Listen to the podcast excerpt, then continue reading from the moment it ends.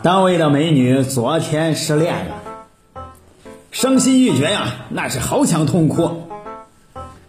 但是他又怕别人笑话，于是呀，他就在路上走着走着，嘿，来到了一个殡仪馆。这一群人呀，正在给老人举办的追悼会。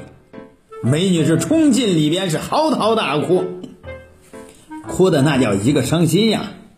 这时，走过来一个贵妇人，拿出来一张卡和一把车钥匙递给了美女，说道：「三儿啊，人死不能复生。看你对老鬼这么情深意重的份上，这卡里边有三百万，还有这辆奔驰车也留给你了。别的资产你就别再掺和了。」